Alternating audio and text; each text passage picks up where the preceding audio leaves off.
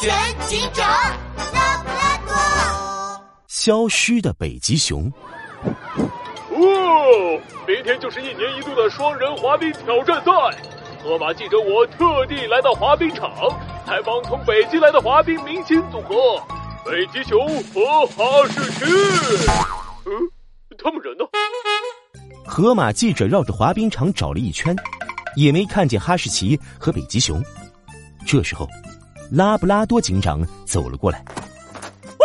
你好，河马记者，你来采访比赛选手吗？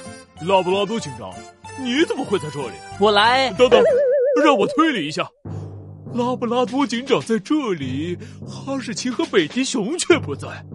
莫非他们两个其实是可怕的罪犯，被拉布拉多警长抓起来了？嗨，什么呀？哈士奇是我们警察局的接线员，他感冒了，把参赛名额让给了我。呃，呃，是这样。呃，哦，对了，河马记者，你说北极熊不见了？呃，对啊，我都找了一圈啊，呃，也没看见他。怪了，我刚刚给他打电话也没有人接，北极熊去哪儿了？拉布拉多警长不放心的问滑雪场的动物们：“大家有看到北极熊吗？谁知道它去哪儿了？”北极熊没看见，没注意。不想看。啊，拉布拉多警长，你不知道，那只北极熊是个小气鬼，它经常偷吃我的饼干。企鹅哥哥气呼呼的指指空空的饼干盒。没错没错，他借了我的手套和帽子，一直不还给我。我耳朵都冻红了，北极狐委屈的揉揉自己发红的耳朵。还有啊，他来滑冰场训练从来不买票，都是偷偷溜进来的。今天早上他又不买票，还被我逮了个正着。滑雪场的麋鹿老板气得直跺脚：“天哪！滑冰明星北极熊居然这么小气！”河马记者兴奋的握紧了话筒：“哦！”这可是大新闻，我得赶紧做个北极熊采访报道。咳 咳呃，河马记者，你先别激动了，就算要采访，也得先找到北极熊啊。麋鹿老板，北极熊没买票，那他去哪里了呢？呃，我不清楚，我就听到他嘀嘀咕咕什么，我老家北极的滑冰场都是免费的，呃，说要找个免费的地方训练，免费的地方。可是森林小镇只有一个滑冰场啊！拉布拉多警长皱起了眉头。忽然，一片冰凉的雪花落到了拉布拉多警长的鼻尖上。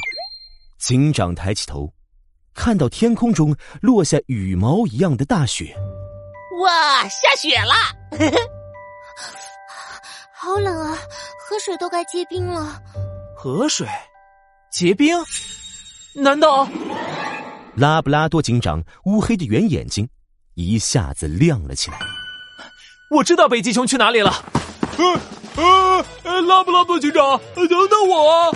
拉布拉多警长带着河马记者赶到河边，河上结了一层冰，看起来就像一个天然滑雪场。